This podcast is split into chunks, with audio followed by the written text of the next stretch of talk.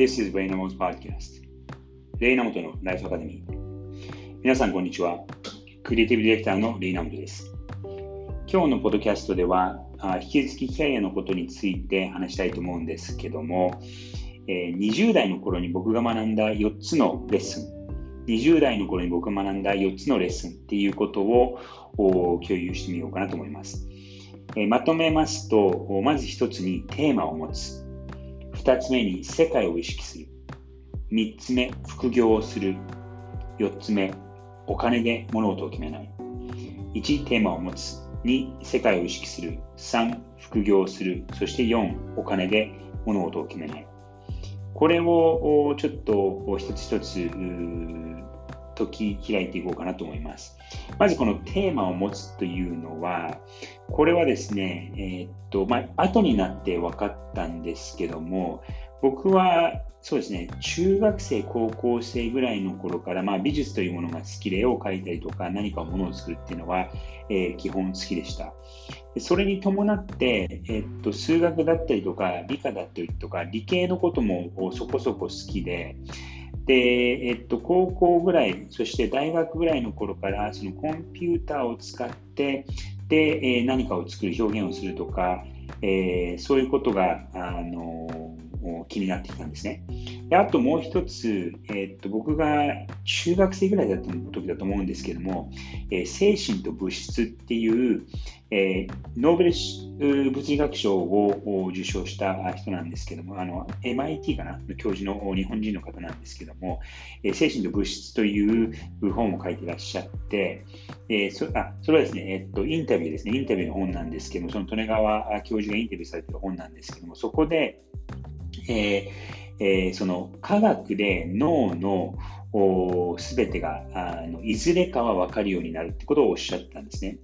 でそこで僕が思ったのはあじゃあ科学でその脳があ分かるんだったらその科学で人に感動を与える仕組みっていうのも分かるんじゃないかどうして例えばこの絵が好きなのかとか、どうしてこの音楽に感銘を受けるのか、どうしてこの映画から、感動を受けるのかみたいな、そういう、えー、っと右脳的なこともロジックでわかるんじゃないかっていうことで、えー、その時からぼんやりと僕のテーマになっていたのが、そのクリエイティビティということとテクノロジーということを掛け合わせて新しいことをやっていくっていうのが、えー、自分のテーマとして、その時はまあ意識はしてなかったんですけども、その頃から植え付けられて、で今でもやっぱりあの、まあ、ビジネスという業界の中でクリエイティビティとテクノロジーを掛け合わせて、どういうふうに新しいことを生んでいくかっていうことを常に考えているので、それがあのテーマになっているかなと思います。そしてですね、そのテーマを持っておくと、あの自分の仕事が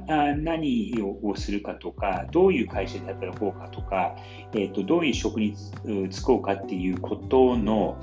判断の一つの基準になると思うんですね。あのそのやりたいことがわからないだったりとか、やりたいことを見つけたいっていう方はたくさんいらっしゃると思うんですけども、そこがわからないのは多分あの自分のテーマがあのないからだと思うんですよね。あの先日、僕のあのメンターである人あ、えっと、僕はメンタリングをしている人がいるんですけども、まあ30、30代ぐらいかなの人なんですけども、えっと、ちょっと転職を考えようと思っていて、いくつかオファーがあるんだけど、どうしたらいいかっていうことを相談を受けました。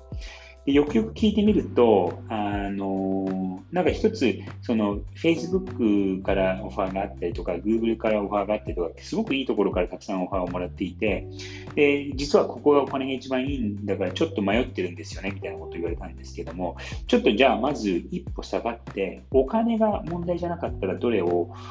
選ぶって聞いたときに、あじゃあこれじゃない、これじゃないっていうふうに少しその判断の基準が分かってきた。はい、でその彼女は彼女で自分のテーマがあって、それに基づいて、えー、いろいろこうこう選んでいく、考えていくことに、その選択肢があこう絞られていくっていうところが、やっぱりそのテーマを持っていると、そのやりたいこともはっきりしていくっていうことが一つあります。二つ目、世界を意識する。これは、まあ、あの一言で言うと簡単だとは思うんですけども、えー、やっぱりその世界には、あ上がいることが事実なので、それをまず受け入れて、かといって、えー、今、このインターネットだったりとかいろんな形でどこでももうつながることができるので、世界の舞台であの勝負することはすごく簡単なんですね。その勝つ世界で勝つのが簡単かというとそういうわけでもないとは思うんですけども、えー、すごく世界で活動しやすい。なので、その常に世界を意識して仕事をしていく、そしてキャリアを積んでいくってことをした方がよくよく役に立ちます。それが2つ目。3つ目、副業をする。これは具体的なあのレッスンだったんですけども、僕はあの20代の頃、特にその一番最初に、えー、雇ってもらった会社でですね、そのプロジェクトがあまりあの気に入らなかったというか、あんまりこう身に入らずにこう楽しくできてないことがあのたくさんあって、だったらじゃあ自分でちょっと面白いこととかを挑戦してみようっていうことで、えー、っと副業をしてましたで。副業するってことは別にお金を別で稼ぐっていうことよりかは、あのその自分のやりたいことを見つけるために、えー、その興味のあることをを他でこう追求していくっていうこともやっておくとそれがあの後々何かにつながる可能性がすごく高いのかなと思います。僕の場合はその副業をしていた時は、えー、っとまあ、あの